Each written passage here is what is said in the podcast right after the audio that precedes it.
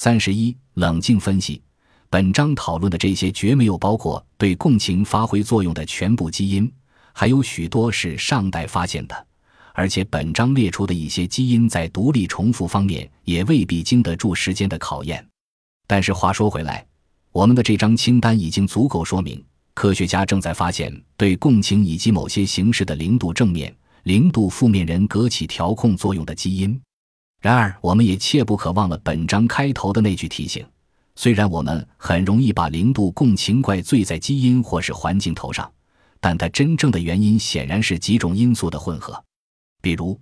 因为难产而患缺氧症的婴儿，较易在成年后出现品行障碍、犯罪或暴力行为；身体有轻度异常的男孩长大后较易成为暴力犯罪者，尤其是如果他们的家庭环境不稳定的话。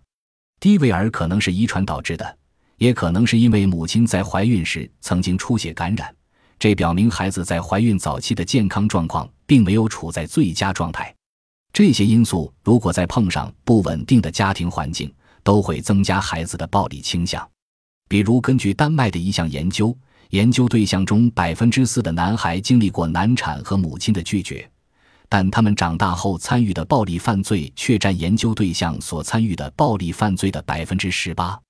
在这里，我们又一次见证了生物学因素和心理学因素的复杂相互作用。